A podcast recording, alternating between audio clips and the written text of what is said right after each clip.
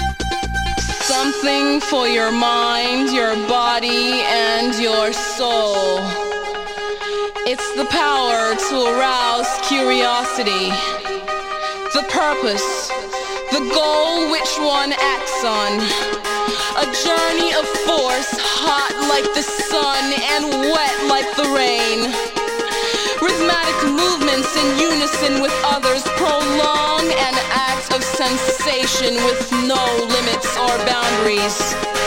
Eternity is past. Wrong is right. It's the point of greatest intensity. Pleasures of the highest sense.